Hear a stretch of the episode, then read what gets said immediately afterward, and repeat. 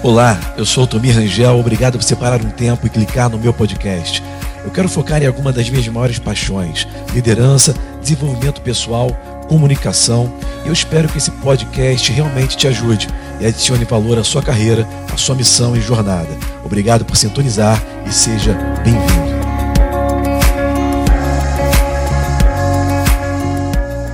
Pai, nós te louvamos nessa manhã maravilhosa pela, pelo privilégio de termos a consciência de buscarmos a tua face pelo menos alguns minutos do dia, de nos estar aproximando de ti, Senhor. Muitas vezes nós temos a ideia de que andamos contigo, quando na verdade estamos longe de ti. Nós não conseguimos, ó Deus, te conhecer quando cantamos ou quando choramos, mas nós conseguimos te conhecer quando ouvimos a tua voz, ouvimos a tua palavra, a tua instrução. Venha falar com cada pessoa aqui nessa manhã, as pessoas que estão nos ouvindo pela internet, as pessoas que vão nos ouvir através das mídias. Senhor, venha alcançar cada pessoa de acordo com a sua necessidade.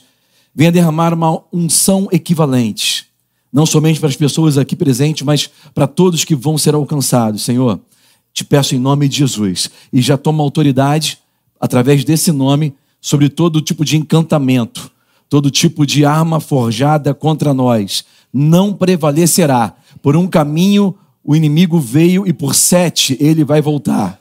Que haja, enquanto a tua palavra esteja sendo ministrada, que haja a manifestação do teu reino no nosso meio, a realidade dos céus na terra, que corpos possam ser curados,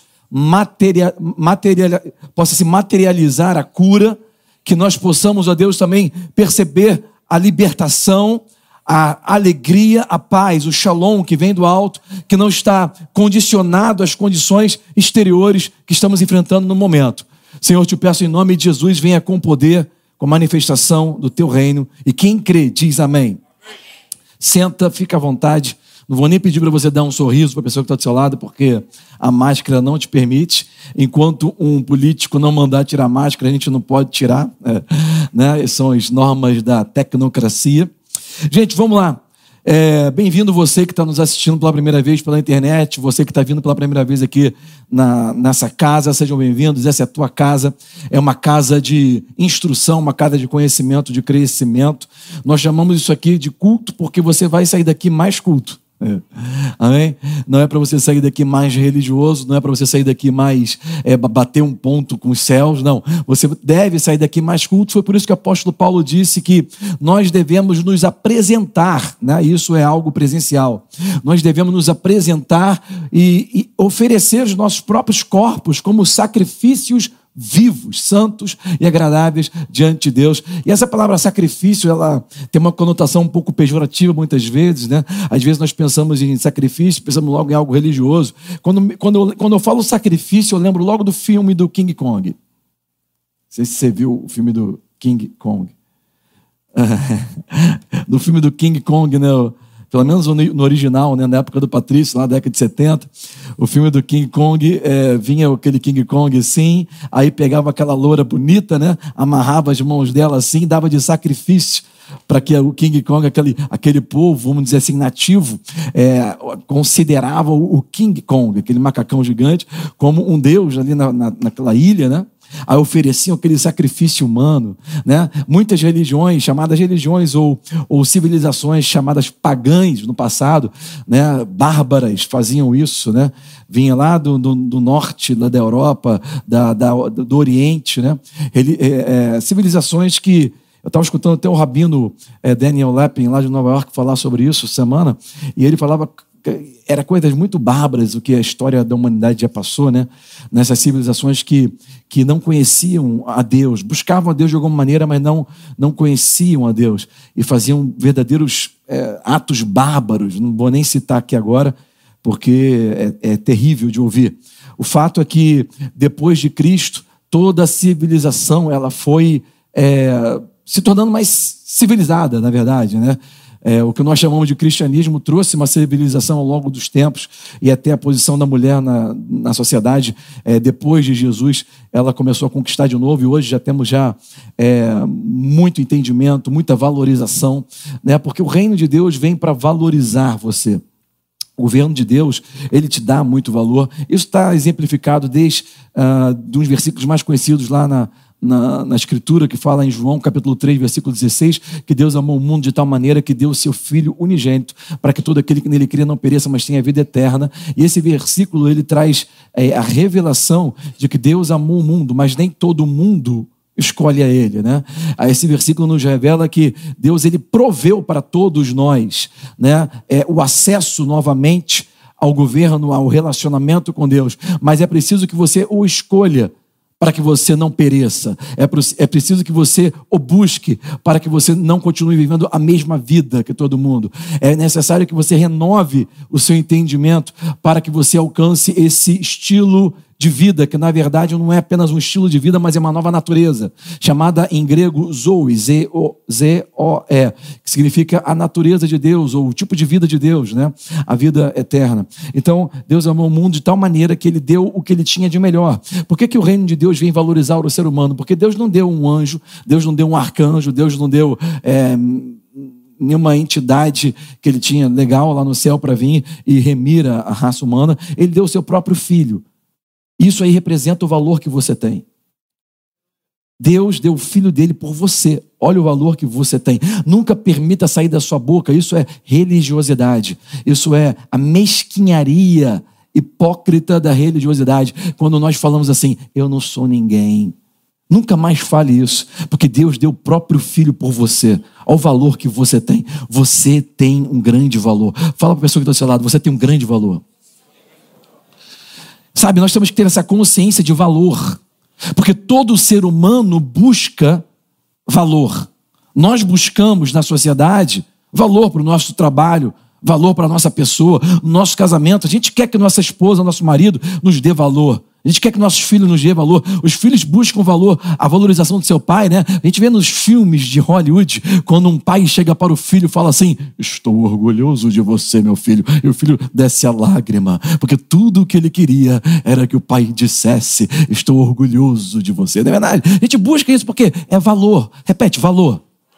Nada vai te dar valor senão o reino de Deus, o governo de Deus. O governo de Deus é, a, é, o, é o lugar onde o homem é mais valorizado. Eu vou te mostrar algumas coisas sobre isso. Nós temos falado nos últimos dois domingos a respeito da diferença entre é, religião ou a igreja e a, a, o reino de Deus, o governo de Deus, o, o governo de Deus e a igreja. Não religião, igreja. É, é existe uma diferença. Eu sei que é muita informação e eu tento ser mais conciso, mais direto possível, porque dentro de um ambiente de igreja, no universo que nós estamos orbitando aqui, fora a internet, nós temos pessoas de vários níveis. Temos estudiosos, temos outros que não estudam nunca, temos pessoas que nunca ouviram falar, né? Às vezes eu falo de Abraão aqui, você fala, quem é Abraão? Né? É, o, é, o, é o zelador lá do prédio? Não, Abraão da Bíblia, etc. Então a gente tem que, a gente tem que buscar aqui um equilíbrio, né? Sempre que nós estamos ministrando num ambiente como esse, porque nós temos pessoas de vários backgrounds e várias várias, várias é, linhas de, de vida. Então, deixa eu começar apenas mostrando uma coisa para você. Nós estamos vivendo uma época onde nós é, realmente estamos sendo expostos a algo que eu chamo de tecnocracia. Né?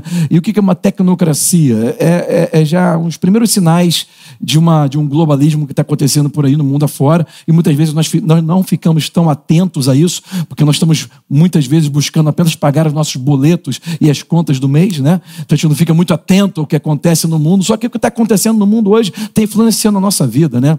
Ainda bem que a gente não é, a gente não está em São Paulo, porque eu acho que lá em São Paulo vai ser obrigado a tomar uma vacina que veio da China. Eu, eu não vou tomar aquela vacina da China, não tomo nem vacina nenhuma se eu não estiver doente, não precisar, mas o fato é que é, isso tudo é sinal de tecnocracia, porque o que a tecnocracia literalmente significa a vontade dos técnicos, né? Ou seja, é, se o técnico, ou seja, o, você, você baseia tudo o que você pode fazer e o que você não pode fazer de acordo com o que o técnico diz. Não, de acordo com nossos estudos, tem que fazer assim. De acordo com nossos estudos, não pode andar, é, não pode ir à igreja, tem que usar a máscara, não pode. De acordo com os nossos estudos, peraí, que estudos? Quem são os técnicos? Qual é a validade disso? Ninguém pergunta, todo mundo obedece. Ninguém questiona, ninguém é, busca uma outra opinião. Você, quando vai no médico, você não gostou do, do, do diagnóstico, você vai buscar outra opinião. Você vai buscar outra opinião, né? E a gente sempre, a gente não pode ficar é, subversiente a uma ordem de uma pessoa dizendo que aquilo é baseado em um estudo que ela fez. Você tem que ter liberdade de criticar. Tem que ter a liberdade de questionar. Nós não podemos ficar é, à mercê. Uma coisa que eu acho muito interessante é que tem uma, uma passagem na Bíblia em Coríntios que o apóstolo Paulo trouxe para a igreja, dizendo que, que nós devemos ser é, é, submissos a toda a autoridade. E eu já trouxe esse ensinamento alguns, alguns, domingos atrás, alguns meses atrás, porque isso é verdade. Mas você sabia que Hitler, quando estava instituindo o seu plano de nazismo na Europa, para domi, dominação né, de toda a Europa, é, você sabia que ele incentivava os próprios pastores luteranos é, a, a pregarem essa passagem? Para você ser submisso à autoridade?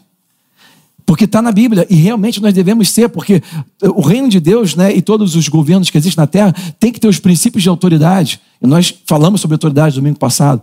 Mas o fato, a pergunta é o seguinte: será que eu devo ficar submisso a uma autoridade que está fazendo algo notoriamente errado?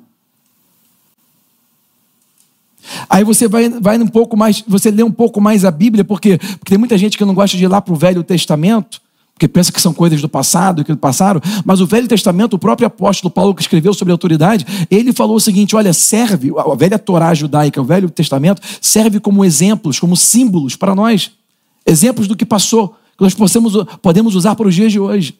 Aí você vai lá no passado, você vê três jovens, que foram jovens cativos, hebreus, que estavam vivendo agora na Babilônia, que foi o maior reino do mundo do grande rei Nabucodonosor, né? Historicamente, a antiga Mesopotâmia tem as ruínas até hoje lá no Irã, no Iraque. Foi o maior reino de todos. Você vê aqueles três jovens que naquela época eram servos, escravos, né? Mas um escravo mais intelectualizado, aquele escravo que trabalhava para o rei ali, que estudava, etc. E de repente o rei vai e, de acordo com os sapatras, que eram os orientadores, os homens que trabalhavam para o rei, é, fez uma lei a autoridade máxima, que era o rei, fez uma lei. Qual, que lei era aquela? Fez uma estátua de valor, a estátua do rei, mandou todo mundo se ajoelhar e idolatrar aquela estátua, se render àquela estátua. E aqueles três jovens hebreus que conheciam a Deus, né, do Antigo Testamento, Deus de Israel, aquela coisa, é, que é o nosso Deus hoje, é, falou assim: Cara, eu não vou me, me ajoelhar. Olha só, a mesma Bíblia que diz para você respeitar todas as autoridades, está te dizendo que outros homens no passado não respeitaram. Por quê? Estava errado. E eles falaram assim: olha, rei, eles ficaram diante do rei, serviam o rei. Rei, o nome dele, os nomes babilônicos deles eram Sadraque, Mesaque e Abednego. Nomes babilônicos. Ananias, é, qual o nome do outro? Misael e. É, vocês têm que aprender. Eu sei, não vou falar. Esqueci o nome hebraico dele. Vamos lá.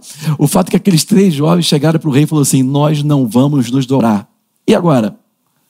O rei falou assim: Meu querido, deixa eu te falar o seguinte: se você não se dobrar, é, tem uma fornalha pegando fogo, ele está vendo? Não é para fazer churrasco do domingo. Essa fornalha é para jogar quem está desobedecendo. E eu vou mandar acender essa, essa fornalha no máximo, sete vezes mais do que o normal. E eu vou te jogar lá dentro. Vai, vai, vai se dobrar ou não vai? Ele falou assim: Rei, é o seguinte, a gente te respeita, tu és o nosso rei aqui, a gente está servindo, mas acima do Senhor tem um Deus que nós servimos. E não é tudo que o Senhor fala que eu vou fazer, e eu vou te falar mais. Não vou me dobrar, e o nosso Deus vai nos livrar dessa fornalha. E ainda te digo mais: mesmo que Ele não me livre dessa fornalha, mesmo assim, não vou me dobrar. E agora? Pega, amarra a mãozinha dele, vai para a fornalha. A Bíblia diz que os homens que jogaram eles na fornalha, os próprios homens morreram de tanto calor que estava quando abriu aquilo ali. E eles caíram dentro daquela fornalha, os três. Ficaram, acho que a noite toda ali, né? E o rei de longe viu que lá dentro não tinha somente três homens, mas ele viu quatro homens. E de longe ele via assim, ele falou assim: aquele quarto homem ali, ele não, tá, não é igual aos outros três. Ele tem uma aparência diferente. E a Bíblia deixa registrado que parecia ser uma. como se fosse algo divino, que estava ali no meio deles. E a Bíblia fala, sabe, eu estou comentando essa passagem porque essa passagem Deus falou muito comigo uma época que eu estava com uma, com uma dificuldade, eu e Rebeca está enfrentando uma dificuldade. E a Bíblia fala que eles saíram de lá, é, nenhum cabelo caiu da, cabe, da cabeça deles. Não ficou nem cheiro de fumaça na roupa. Cara, você vai fazer um churrasco daqui a um pouquinho. Quando você faz um churrasco, você fica catingado de, de, de cheiro. Verdade ou mentira? É gostoso, etc., mas tu fica tomar uns dez banhos, não é verdade? A Bíblia diz que eles saíram daquela fornalha, não tinha nem cheiro de queimado, e nenhum cabelo caiu da cabeça deles. Em outras palavras, Deus estava nos dizendo o seguinte: eles passaram pela fornalha e saíram sem nenhum tipo de sequela. Porque muitas vezes Deus ele te livra da fornalha, mas outras ele vai te livrar dentro da fornalha. E você, e você não, não sabe por que você está passando por certas coisas. Mas, independente do que você está passando, mesmo você estiver passando ou não, se você conhece o reino dos céus, ele vai estar contigo aonde você estiver no reino, no governo, na tecnocracia, na democracia, aonde você estiver, ele estará contigo. E deixa eu te falar, o reino de Deus, que é o governo dele, não está competindo com nenhum outro. E não precisa que nenhum outro saia para ele entrar. E quando ele entra, o reino de Deus, o reino eterno, é superior a qualquer reino temporal desse mundo. Tudo que está acontecendo agora no Brasil e no mundo é temporal. Temporal significa sujeito à mudança. O reino de Deus nunca muda. Você tem que escolher onde você quer ficar. Eu falei algumas coisas com vocês aqui alguns domingos atrás, um, mas eu vou, eu fiz tipo um resumozinho assim, eu quero ser muito conciso, de verdade. Vou tentar ser mais conciso.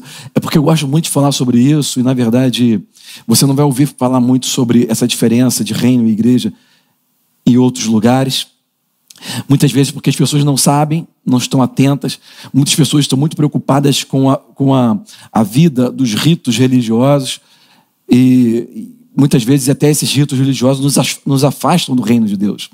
Né? Se você for estudar um pouco Mateus, Marcos, Lucas e João, que são os quatro evangelhos do Novo Testamento, você vai perceber que os maiores inimigos de Jesus não eram pecadores, não eram prostitutas, não eram pessoas possessas por demônio, não era nem o próprio diabo. Não era o maior inimigo dele. Sabe quem eram os maiores inimigos de Jesus? Os próprios religiosos. Os religiosos da época de Jesus, eles eram os próprios. Jesus falou sobre, sobre isso quando falou com eles em Mateus, eu vou mostrar para vocês. Eles eram os maiores inimigos de Jesus. Jesus exemplificou isso. Por quê? Porque ideias controlam tudo. Repete comigo: ideias controlam tudo. Tudo no mundo que existe foi uma ideia. Essa cadeira que você está sentado não existia. Ela nasceu na cabeça de alguém. Quando a pessoa inventou a cadeira, algum marceneiro lá no passado, passou-se a usar aquilo. A camisa que está vestindo nunca existiu. Ela nasceu na cabeça de alguém. O tênis que você está tá calçando, ele nasceu na cabeça de alguém. O carro que você dirige, ele foi desenhado na mente de alguém.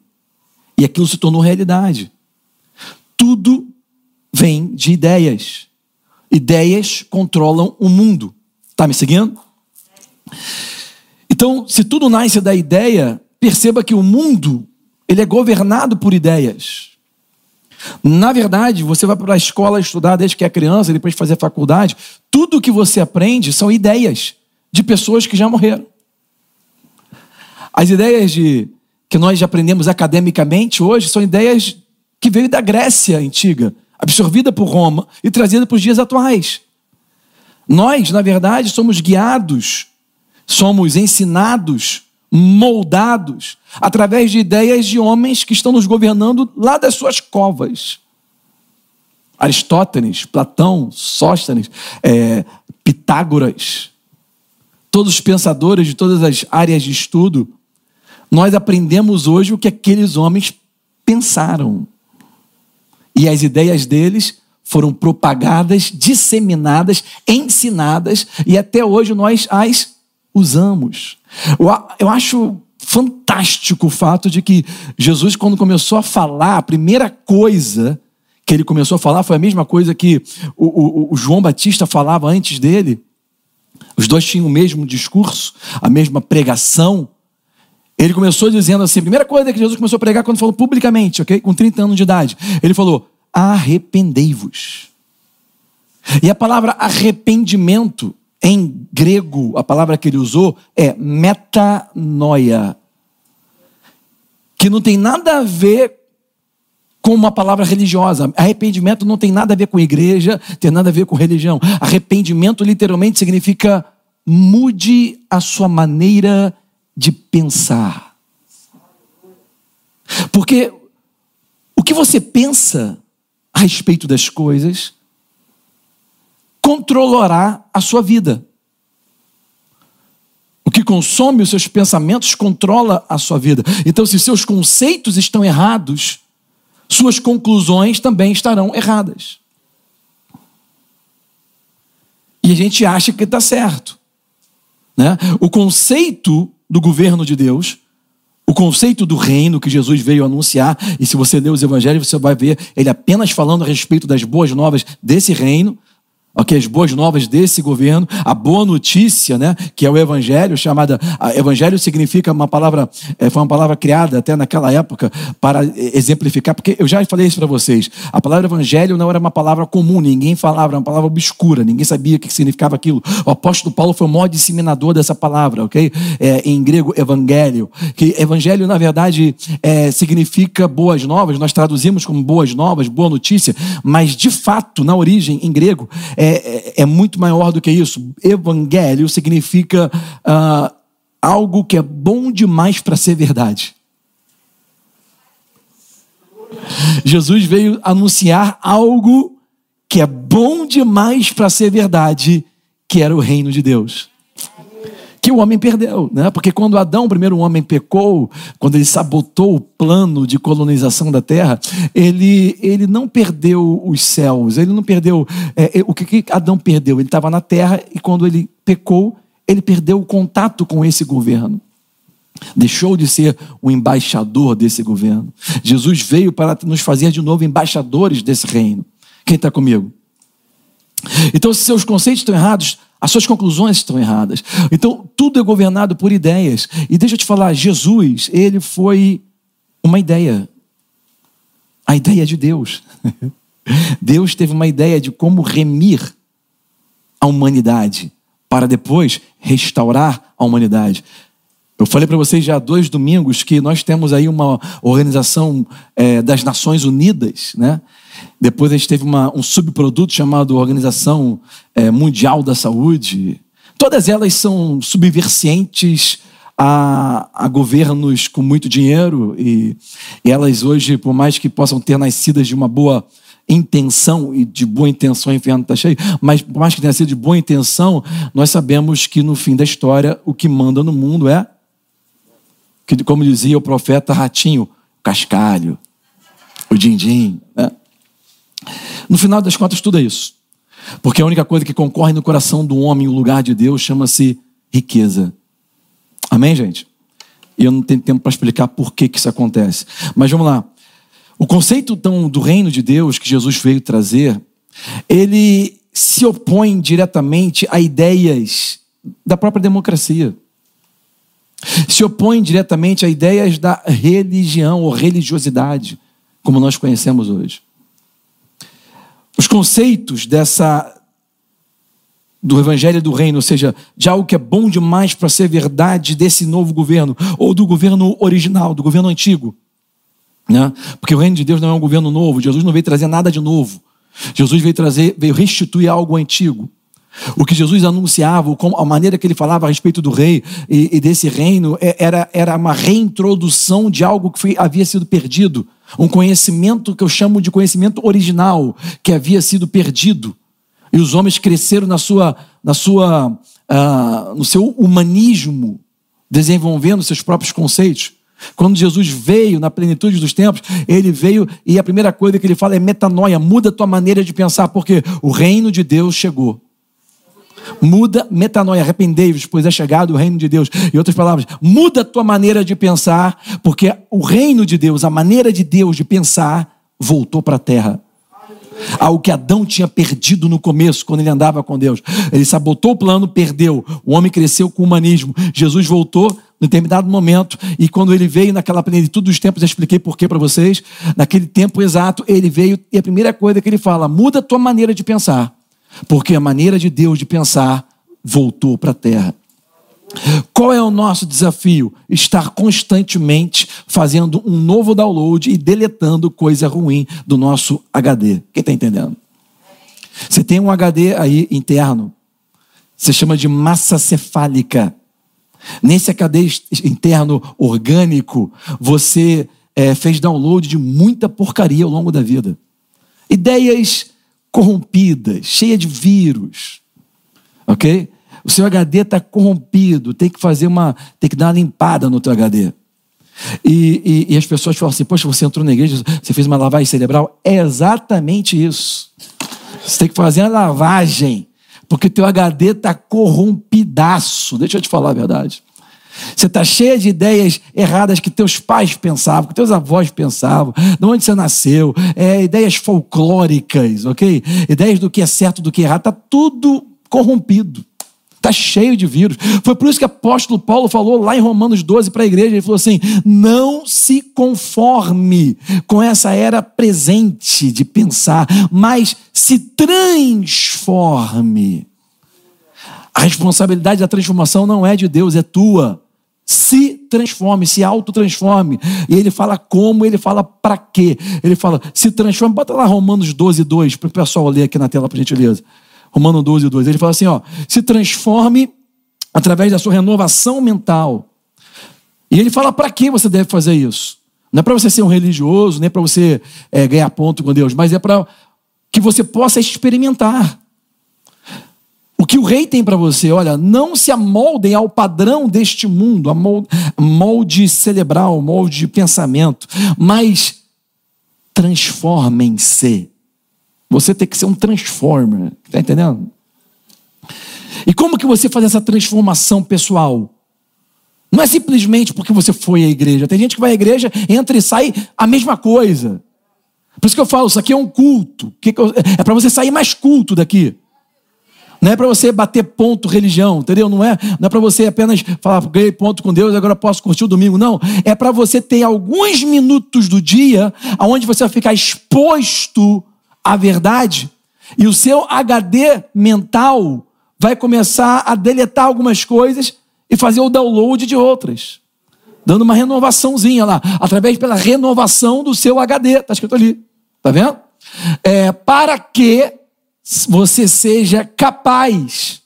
Porque, gente, deixa eu te falar, Deus, Ele é capaz. Deus, Ele está pronto para fazer abundantemente além de tudo que pedimos ou pensamos. Vou te mostrar isso, está em Efésios 3,20, prepara aí. Olha lá, para que você seja capaz de experimentar e comprovar, não só experimentar, mas comprovar. Por que isso? Porque a nossa alma, os nossos sentimentos, as nossas emoções, elas são igual o Silvio Santos. Só acredito vendo. É por isso que ele fala: você tem que experimentar e comprovar. A tua mente, os teus sentimentos, eles precisam experimentar e ver que Deus é bom.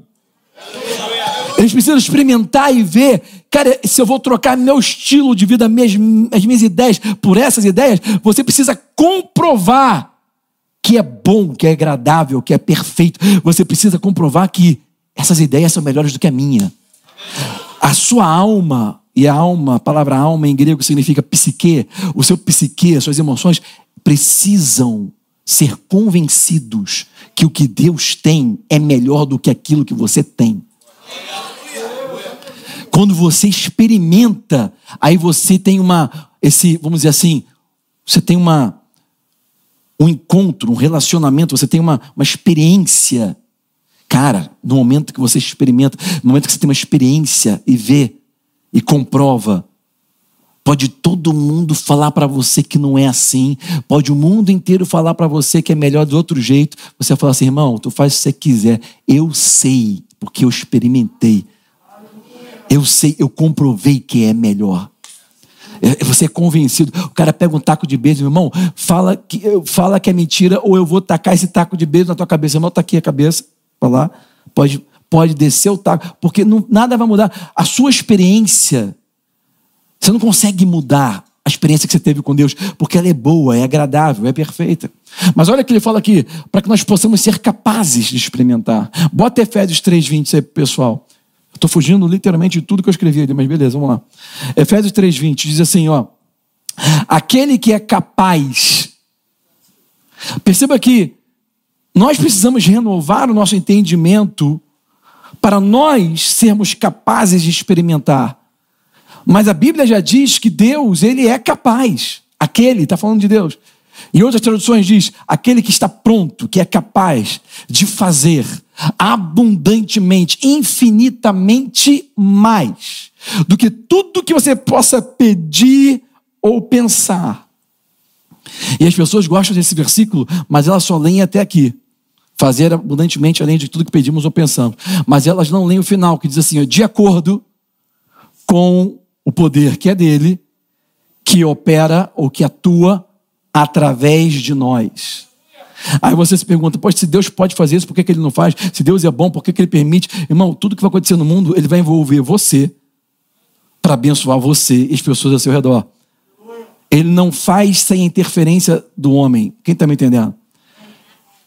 Quando nós falamos a palavra unção, e você às vezes pode entender isso como algo religioso, não tem nada a ver com algo religioso. Na verdade, a palavra unção é uma palavra tecnológica, não a tecnologia do mundo, mas uma tecnologia celeste, ok? Que é pré-existente de a toda tecnologia que nós chamamos de natural. Uma tecnologia futurística, que é uma mescla entre Deus e o homem. A unção não é algo que vem só de Deus, é um encontro dos céus com a terra. Quando Jesus foi ungido, lembra, batizado e desceu, é, é uma, é uma a unção é uma, é uma junção, uma mescla entre Deus e o homem. Então perceba que para que as coisas aconteçam na terra, isso vai acontecer de acordo com o poder que vem dos céus, mas que vai atuar através de nós. Isso é unção. É, é o poder que vem dos céus atuando através da autoridade que ele nos deu aqui na terra. Quem está me seguindo até aqui? Está muito difícil de entender? Está dando para ir?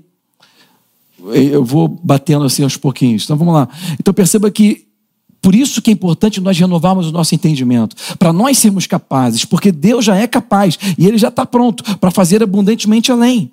Mas só vai acontecer isso, esse poder só vai interferir nos nossos affairs, na nossa, nossa vida, através de nós. Então Deus vai usar você para abençoar você. Sabe quando você ah, tá fazendo aquelas orações, está orando, e às vezes parece que Deus não está nem ouvindo, nada está acontecendo. Uma coisa que nós temos que entender, eu sempre falo para a igreja aqui, é o seguinte: grande parte das respostas das suas orações é você entender que você faz parte da solução. Porque a gente ora pedindo para Deus assim: Deus, manda aí um fogo na cabeça do meu patrão, queima aquele político, né? É, é, mata a minha, a minha mulher, é, destrói o meu irmão. E a gente, a gente faz aquelas orações religiosas, né? Deus, faz alguma coisa. E Mas peraí, você tem que entender que grande parte das suas orações, você será a solução. Deus vai envolver você o poder dele vai operar através de nós. Quem está me seguindo? Está fácil de entender isso? As pessoas perguntam para mim algumas coisas, mas algumas perguntas idiotas. Geralmente, pergunta idiota vai responder, vai levar uma resposta também no mesmo nível, né?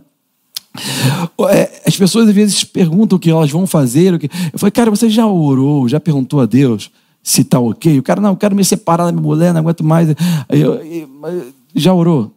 Deus já liberou, então?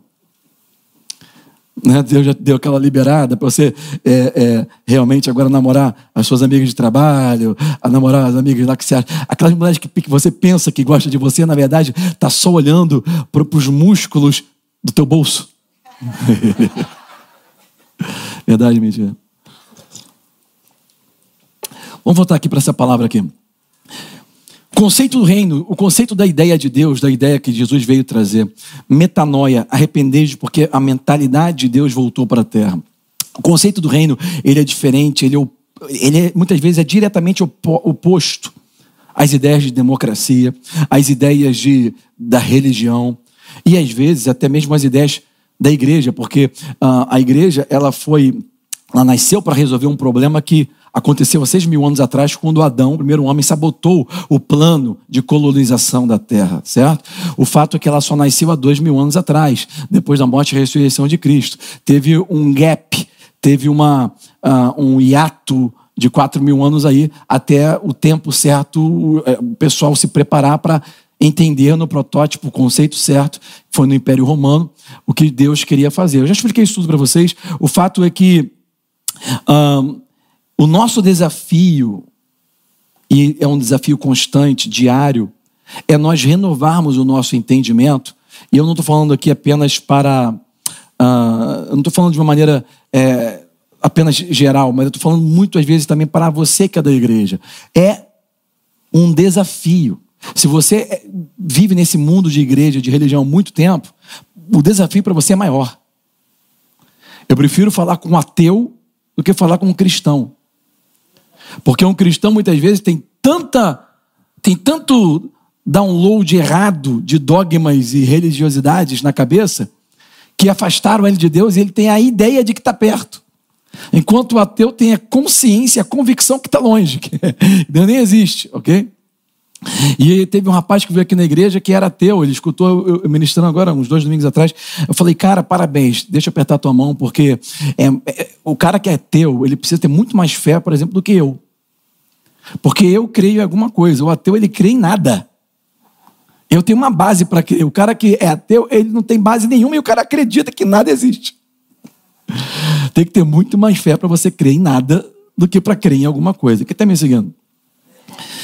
Então, a Bíblia diz que Deus ele é chamado de Pai eterno, o Rei antigo, invisível, mas real. É chamado também do Rei da Glória.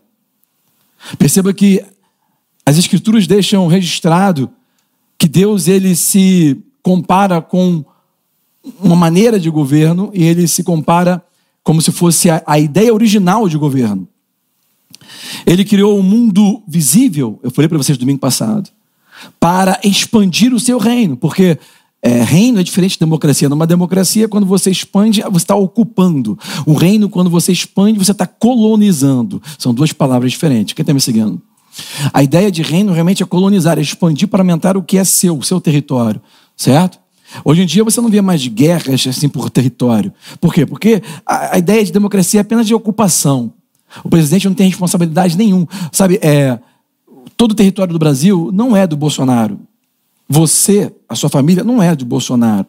Bolsonaro só tem um mandato durante um tempo para governar os. É, vamos dizer assim, agora o jeito está governando quase nada, coitado, porque o STF tirou todo o poder dele. Né? Nem no estado do Rio a polícia pode entrar subir no morro, porque o Edson Fachin, vulgo Carmen Miranda, não permite né, é, nem helicóptero sobrevoar ah, as, não sei porquê, né? Talvez a gente possa saber da pior maneira possível em breve, mas vamos lá. A Bíblia fala sobre chaves do reino. Jesus veio trazer chaves do reino, que são a autoridade para nós termos, termos acesso ao poder, ao que é possível no governo de Deus. Né? Então, como eu falei, o presidente ele não é dono de um país, mas em um reino, o rei é dono do país. Eu vou falar de novo. Num presidencialismo, numa chamada democracia, o presidente não é dono do país. Num reino, o rei é dono do país. O rei é dono das pessoas. O rei é dono dos animais. O rei é dono do território, da terra. O rei é dono de tudo. Por isso que numa democracia, o presidente não está nem aí se você consegue pagar suas contas ou não. O presidente não está nem aí se você está doente, se você está com Covid, não está nem aí. Ele vai fazer lá o que ele tem que fazer, mas pontualmente, pessoalmente na sua vida, não tem responsabilidade. Né? Você não vê Bolsonaro te passando e-mail, olha, você não pagou a conta de luz esse mês. Vou pagar para você. Vou te ajudar. Você não vê ele falando isso. Ele não sabe nem que você existe. Mas em um reino, o bem-estar dos cidadãos de um reino representa a reputação daquele rei.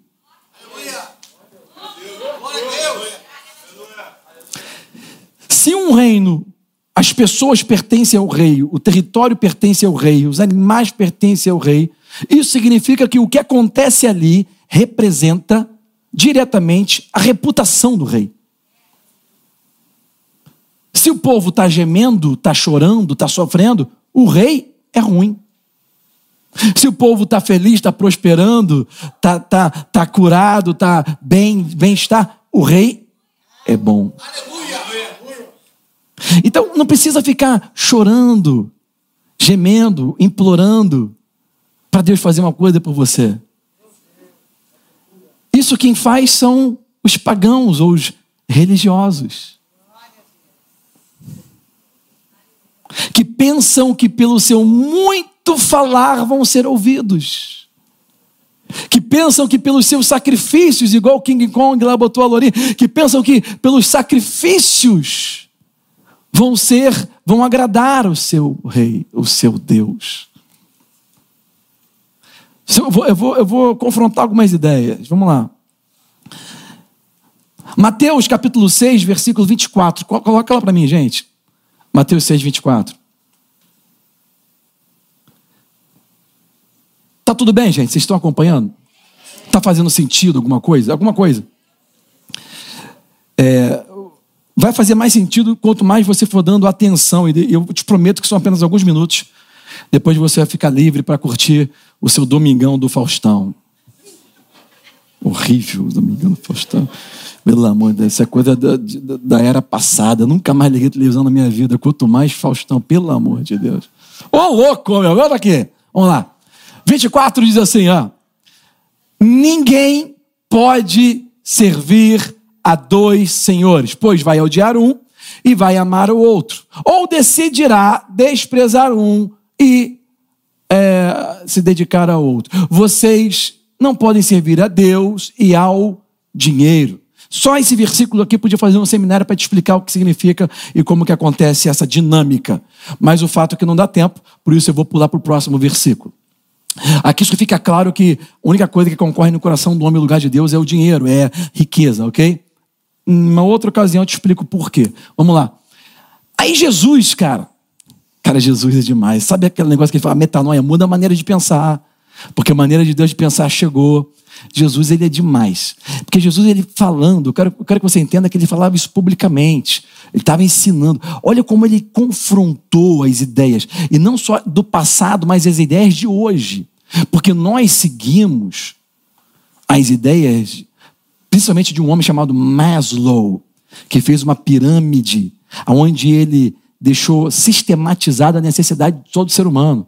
O ser humano tem necessidade de água, de comida, de abrigo. E é tudo isso que nós buscamos no mundo. Nós trabalhamos para isso.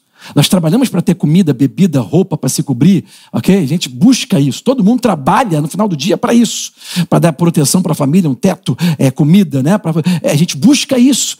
Olha as ideias de Jesus. Jesus falou publicamente: Eu te digo, não se preocupem com a sua própria vida. Imagina o mestre falando isso. A pessoa tudo assim, eu estou te buscando por causa da minha vida, eu estou quebrado, eu estou arrebentado, estou sem comer, eu estou doente, eu estou me buscando por causa... E Jesus, não, não, não. Não se preocupem com a sua própria vida. Quanto aquilo que você vai comer, beber Cara, Maslow não leu a Bíblia. Nem com o próprio corpo. Quanto ao que vai vestir. Não é a vida mais importante que comida e o corpo mais importante do que a roupa?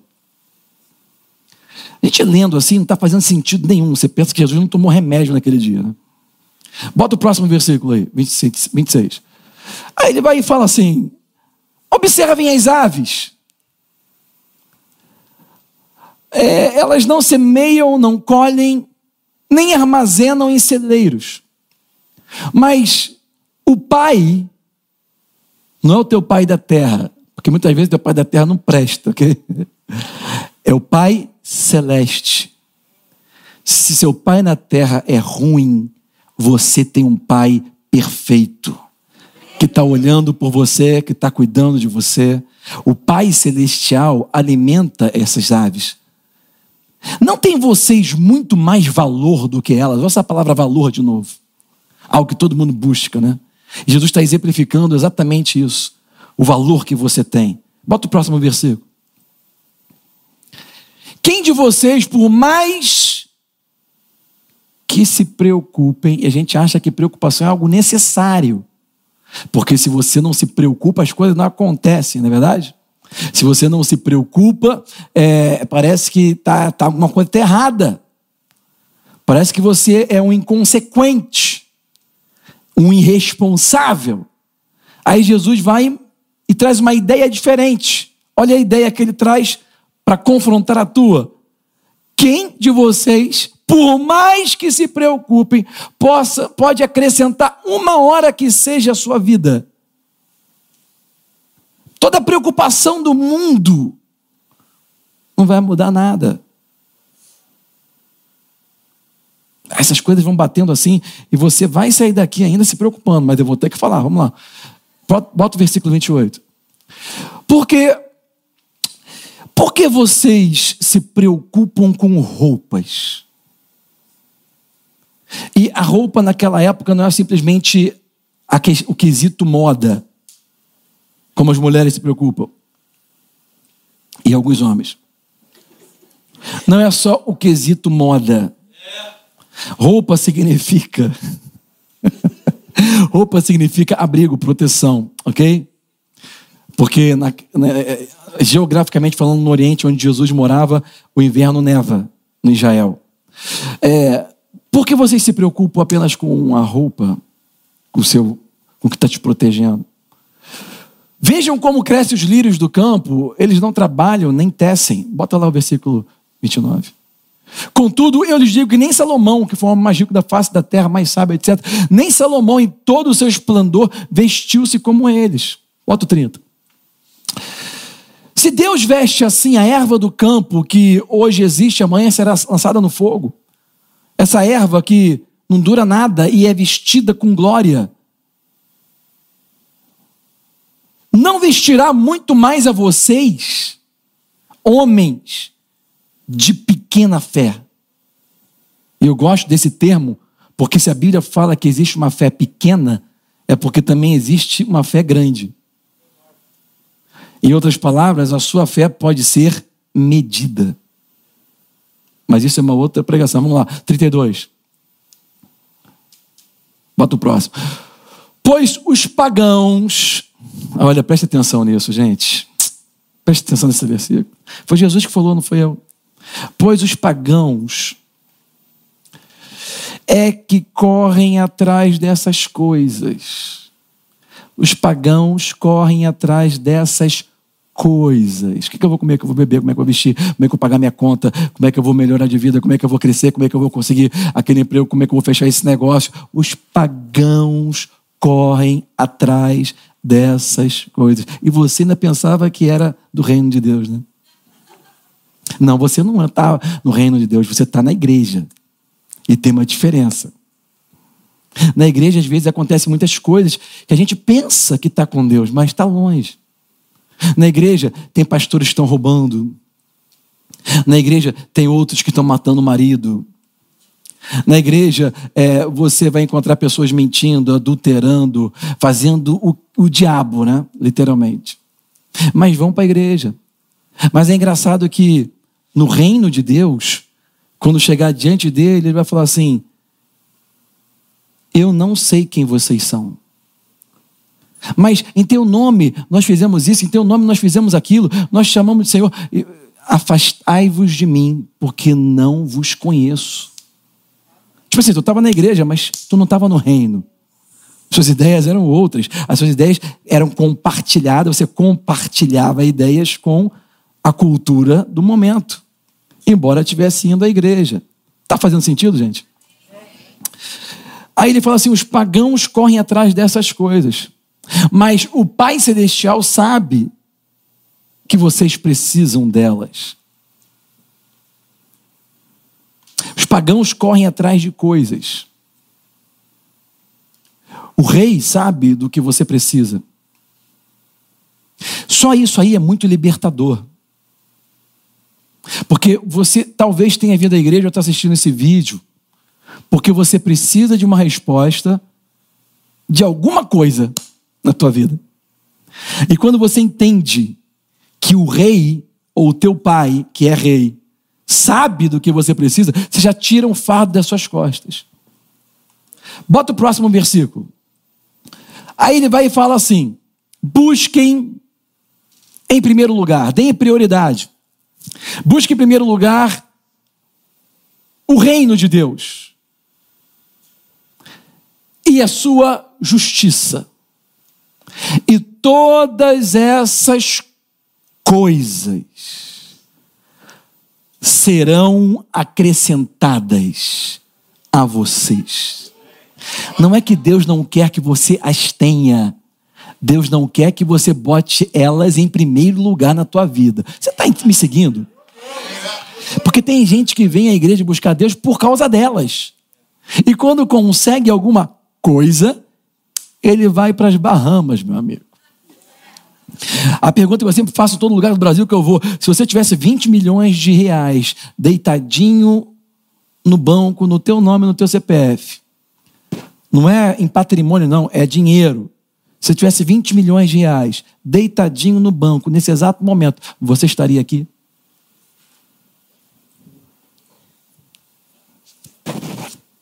Tem gente que não tem nem 10 mil, não está aqui. Só porque ele pode ir para o barzinho do lado, ele já está indo. Está me seguindo, gente?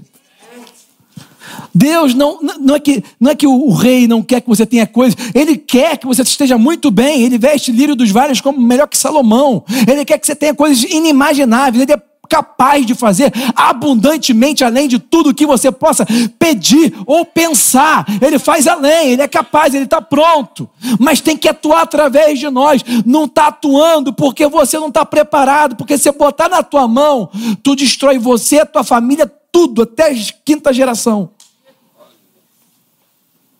Está fazendo sentido?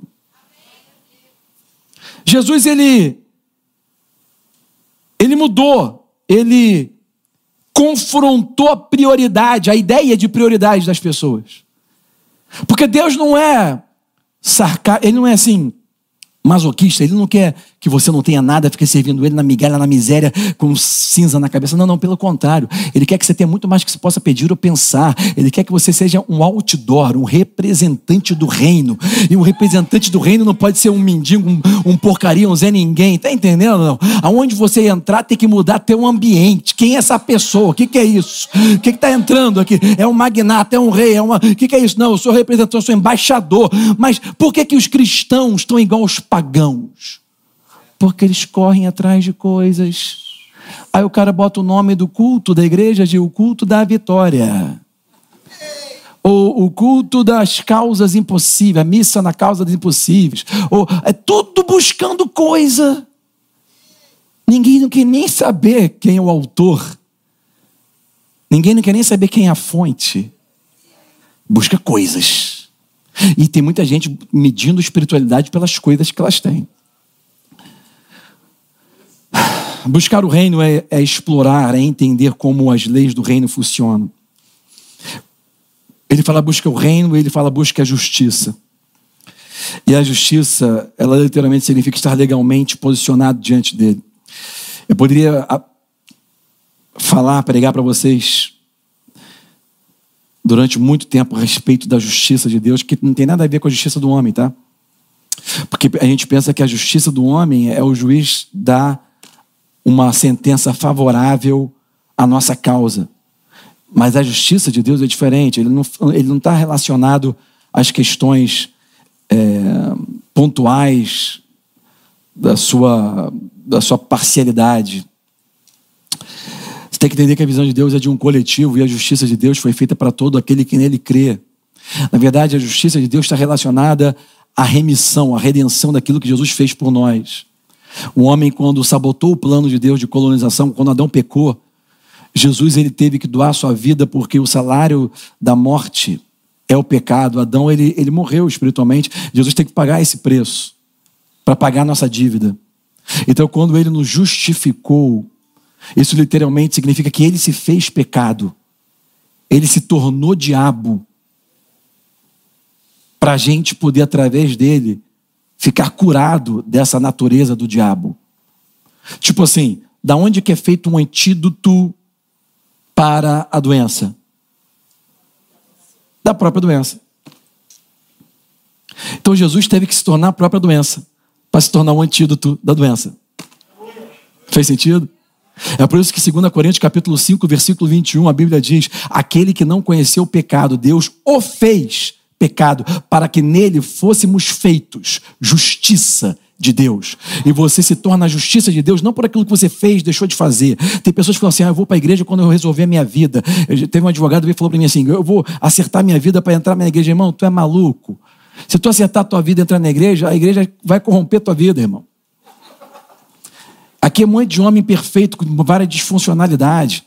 Ninguém conseguiria alcançar santidade ou justiça pelas suas próprias obras. Foi por isso que Jesus veio. Ele pagou um preço. Aquele que não conheceu o pecado, Deus o fez pecado, para que através dele fôssemos feitos justiça de Deus. Ninguém alcança santidade por obra nenhuma. É por isso que Paulo falou em Efésios. Ele disse o seguinte: olha, não é pelas suas obras que você alcança o favor de Deus. Você não vai alcançar a graça, você não vai alcançar o reino através das suas obras. Mas essa graça vem a nós através da nossa fé. Você tem que crer naquilo que ele fez por você. E o favor te alcança, não porque você merece, mas porque não porque você é bom, mas porque ele é bom. Não é porque você é bom que você vai receber, mas é porque ele é bom. Você só tem que crer que ele é bom. E que ele morreu por você, ele é teu rei. E quando você fala que Ele é o seu Senhor, você está dizendo literalmente que Ele é seu dono. É, no catolicismo, e nós nascemos no catolicismo aqui na, na, no Brasil, nós somos um país colonizado pelo catolicismo português na sua maior parte. No catolicismo, nós temos culturalmente aquela ideia de, de se eu estiver falando besteira, me, me, me corrija aí, de catete, não, catetizar não, de quando, quando a gente quando gente santifica, vira santo, como é que é? Beatizar? Canonizar. Beleza. Tá vendo? Todo mundo é católico aqui. E a pessoa é canonizada quando? Quando, assim, morreu, Aí passou lá um século, 50 anos, 10 anos, 50 anos, de acordo com a política, né, que você vai usar a, a, imagem do cara. Aí morreu, aí você vai, pega lá e procura, não, quantos milagres ele fez? Ele fez quantos milagres? Ah, não, porque um dia me falaram que ele estava lá na Índia, ele pisou lá, o cara viu, aconteceu, ah, não, porque um dia ele passou. Ah, então bota aqui, registra, assina, carimba. Esse cara, o Wagner, ele fez três milagres. Fez três milagres, já pode ser santo. Pronto. Virou santo, agora é o Santo Wagner. Não, Santo Patrício. Aí até tem nome de santo. Até sentiu aí agora, hein? Santo Patrício, Santo St. Patrick, né? St. Patrick, não é não? O meu quer ser brabo, Santo Altomiro é brabo, ninguém ia comprar, ninguém ia comprar ah, o negocinho para botar aqui do Santo Altomiro. Pô, Altomiro, o que, que é Santo Altomiro? Não, esquece isso, viu? Tinha que ser Felipe, meu Deus do céu. Percebe? Santo Jeff. Santo George Franklin. Aí era bonito, americano. Aquele santo americano, Santo George Franklin. Santo americano. Tem santo italiano, Santo Pavanelli. Olha lá. Bonito também. Então, assim, é, no catolicismo, a pessoa ela alcança a santidade pelas obras, pelo que ela fez, ou que diz que fizeram. Se alguém pudesse alcançar a santidade elevada por aquilo que ela faz, essa pessoa não precisaria de Jesus. Em outras palavras, quando você diz que a pessoa é santa por aquilo que ela fez ou deixou de fazer, você está dizendo o seguinte: ó, Jesus não vale nada. Não vale o sacrifício que ele fez, porque ela já alcançou sozinha. Quem está me seguindo? Ninguém aqui conseguiria se autoelevar Ninguém aqui conseguiria se tornar santo ou alcançar de novo os céus por aquilo que faz ou deixa de fazer. Ninguém nunca ia conseguir isso, porque a Bíblia diz que todos pecaram através de Adão e todos estão destituídos da glória, do cabode, da, da natureza de Deus. Por isso, Jesus veio, pagou o preço, morreu no nosso lugar como nosso substituto. Ele levou os nossos pecados, ele levou a nossa natureza pecadora, a natureza do diabo. Ele se tornou serpente ele se tornou o antídoto para que através dele nós possamos alcançar. Isso é buscar a, a, justiça. Quando ele fala, busque em primeiro lugar o reino e a minha justiça, é você entender isso. E até quando você errar, você diante dele fala, pai, me perdoa, porque eu errei. Porque a Bíblia diz em 1 João 1,9 que se você confessar os seus pecados, ele é fiel e justo para lhe perdoar os pecados e lhe purificar de toda injustiça. Amém, gente? Eu estou falando muita coisa boa, mas eu vou parar de falar. Porque eu estudei um pouco de comunicação no meu MBA que eu fiz aqui no IBMAC. E, de acordo com as boas práticas da comunicação, você não consegue ficar prestando atenção mais do que 30 minutos. Depois de 30 minutos, até o Micael é mais importante do que eu. Porque você voar uma mosquinha aqui, você vai olhar para a mosca. Você não consegue prestar atenção. Eu sei que eu estou forçando a barra, tem muita gente que está em casa nos acompanhando, que pode ver várias vezes a hora que quiser. Por isso eu quero fechar com vocês aqui esse conceito, ok? E eu sei que às vezes vai confrontar com as ideias religiosas, mas vamos lá. Sistema religioso produz uma lista de regras. O reino de Deus vai produzir em nós uma cultura. Quando você busca o reino, e começa a entender esse governo, ao invés de entender religião. Você vai trocar as listas de, de fazer e não fazer por uma cultura. Na religião, o pastor, o padre, seja o que for, precisa te falar: não faz isso, faz isso. Ah, porque o meu marido, eu quero matar ele. Não, não mata ele. É, eu quero, eu quero, eu quero acabar com ele. Não, não, perdoa ele. Não, mas porque eu não amo, mas ama ele ou ama ela ou, ou perdoa. Ou seja, existe uma lista sistemática na religião do que você pode, o que você não pode, o que você deve, o que você não deve. O reino de Deus é uma aplicação prática da influência dos céus em nossa vida. O que Jesus veio trazer é uma influência prática da realidade futura para os dias de hoje. Vou te dar um exemplo. A minha filha, Sussu, está trabalhando lá no departamento infantil ensinando para as crianças menores do que ela. A Sussu, ela um dia, eu estava lá no meu quarto de boa, ela entra e fala: Pai, preciso conversar com você. Aí eu desliguei aqui e falei com ela: Fala, Sussu. Pai, é o seguinte, eu não falei para você, mas eu tô começando o meu terceiro filme do Harry Potter. Eu vi o primeiro filme, achei legal, vi o segundo filme, achei legal. Estou entrando no terceiro. No terceiro, o bicho pegou, o santo baixou, o demônio possuiu o bicho. Aí ela já viu que o negócio está muito escancarado, ela ficou sentindo mal. Ela falou: Eu vou me abrir com o meu pai. E sabe quando você tem um relacionamento bom com o seu pai celestial, é da mesma maneira. Porque o relacionamento com um Deus religioso, quando você peca, você quer se esconder. Quando você começa a entrar no reino de Deus, quando você peca, você quer chegar perto do pai para falar com ele. Religião, pequei, hum, vou fugir. Reino, pequei, hum, vou falar com meu pai. Aí Sussu chegou e falou, pai, olha, eu estou sentindo mal porque...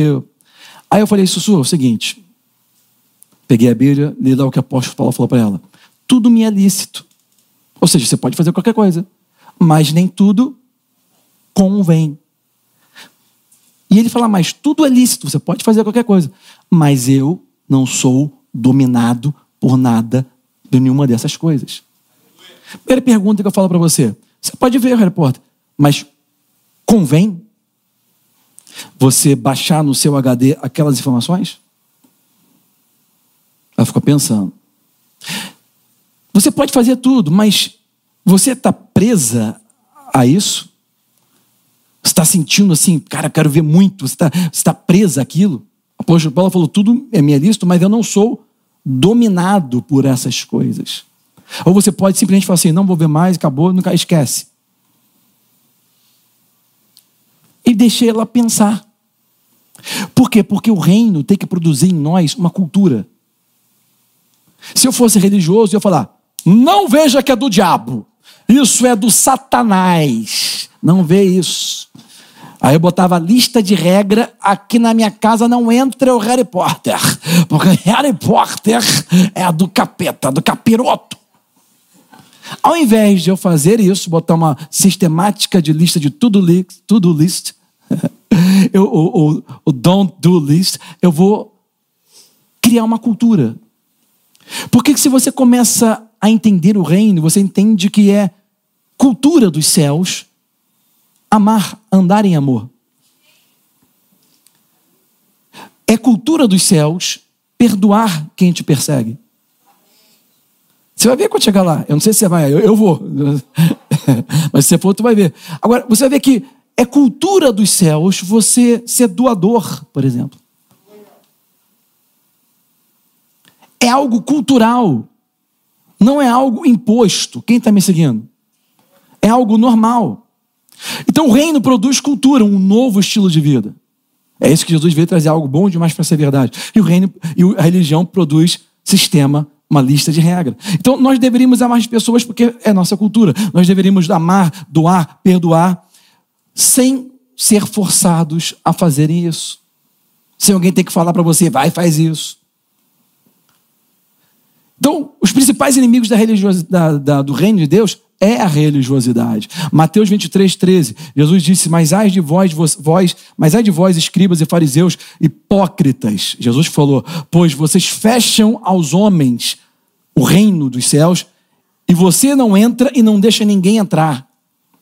Aqueles que eram responsáveis para trazer essa verdade não traziam, não viviam e não deixavam ninguém viver. Ok? A religiosidade afasta mais a pessoa do reino do que tudo. Então Jesus ele achou é, e eu falei para vocês domingo passado, a fé, uma grande fé, através da vida de um homem que era fora do sistema religioso e um homem que entendia de governo, que era um centurião romano. E a maneira como ele abordou Jesus, Jesus falou assim: Cara, eu nunca vi tamanha fé em lugar nenhum. Então, sabe, na religião nós estamos sempre buscando agradar é, os nossos deuses, oferecendo sacrifícios. Né? No reino, nós podemos demandar, porque é o nosso direito. Cidadãos têm direito. Membros de alguma religião têm que fazer sacrifício. Cidadão de um governo tem direito. Membros de uma religião têm que apresentar sacrifício. Mas cidadãos de um governo apresentam direitos. Tem lei, tem uma constituição. Nós chamamos elas de a nossa Constituição de Bíblia. Ali tem os nossos direitos. Cidadão apresenta direito. Religioso apresenta sacrifício. Quem está me seguindo? Não existe membros em um governo. Essa coisa de ser. Você é membro do governo da República do Brasil ou não? Sim ou não? O que, que você é da República Federativa Brasileira?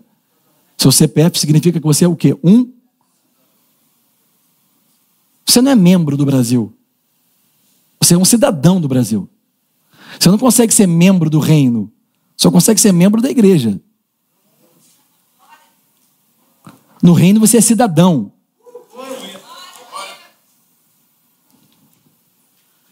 Cidadão que é um súdito do rei. Cadê Marquinhos e Bodão? Cheguei. Jefão. É o Santo Marquinhos, Santo Jefão, Santo Felipe. Entenda que membros tentam conseguir coisas pelas emoções. Membros tentam conseguir coisas pelas emoções. Você acha que seu sacrifício de tanto chorar, gemer, ele vai te ouvir. Cidadãos buscam direitos pelo aquilo que está escrito.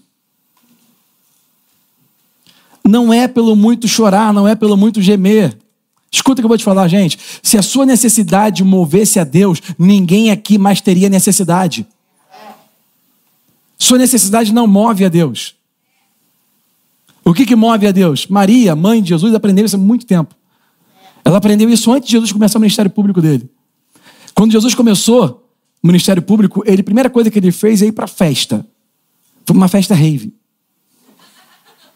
Tá, brinca... tá pensando que estou brincando? É verdade. O, o, casamento judaico não é assim, você vai lá no casamento, come, bebe e vai embora. Casamento judaico são dias e dias de festa. Alguns duram uma semana de festa. Depende, depende do quanto você pode, entendeu? Então, o casamento judaico, imagina, Jesus começou o ministério dele, tinha 12 seguranças, a mãe dele foi, foi todo mundo, a festança, a festa de arrombo. Ele começou o ministério dele na festa, amigo. De repente, a Bíblia diz, deixa registrado, que acabou o vinho. Ele aquele carbenense vinha bons anos, acabou o vinho. A mãe, tá rindo, né? A mãe, a mãe Maria chegou para Jesus. Olha que Maria fez. Maria chegou para Jesus, falou no ouvido dele assim, ó: "Filhinho, acabou o vinho". E a Bíblia deixa registrado que ela saiu de perto dele, foi lá o pessoal que estava servindo, e falou o seguinte: ó, tudo que ele falar, quem? Aquele ali, aquele cabeludo ali, ó, aquele ali. Tudo que ele falar para fazer, faz. Se prepara, ele, porque ele, não, esquece, é ele. O que ele mandar fazer, faz. Aí os caras ficaram esperando. O engraçado é que Maria viu a necessidade. Festa sem vinho acaba a alegria. Tem que ter vinho na festa. Maria viu a necessidade. Maria vai e fala no ouvido de Jesus a necessidade. Foi a necessidade que moveu Jesus? Parece que foi, né? Porque depois ele transformou água em vinho, né? Você tem que se atentar aos detalhes da mensagem, não apenas o que estava acontecendo literalmente na mensagem.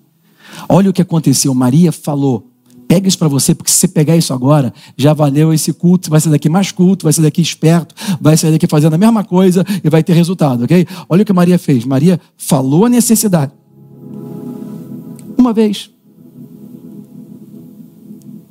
E ela saiu de perto daquilo que estava causando a preocupação. E ela falou para aqueles que estavam servindo: se prepara, porque alguma coisa vai acontecer. Você não viu o que eu estou falando? Você viu o que eu falei? Alguém viu? Está entendendo? Ela, ela, ela falou a necessidade para ele uma vez. Acabou o vinho. Ela saiu de perto daquilo que estava preocupando. E ela falou para os outros: se prepara, porque algo vai acontecer. O que ele mandar fazer, faça. É tanto segredo que não dá, eu tenho que falar várias vezes até cair a ficha, entendeu? Olha o que os, os religiosos fazem. Os religiosos ficam falando para ele: Deus, por favor, acabou o vinho, acabou o vinho, meu pai, acabou o vinho, acabou o vinho, pelo amor de Deus, faz alguma coisa. Acabou o vinho, aí vai para a igreja, acabou o vinho, acabou, e vem chorando por causa do vinho, por causa da necessidade. E, e, na hora do louvor aqui, tá cantando, aí a pessoa, ah, o vinho, o vinho, o vinho, não esqueça do vinho você está sucumbido de preocupação por causa da sua necessidade. Jesus disse: por que vocês andam tão preocupados, inquietos? Com toda a preocupação no mundo, não vai mudar nada a tua vida.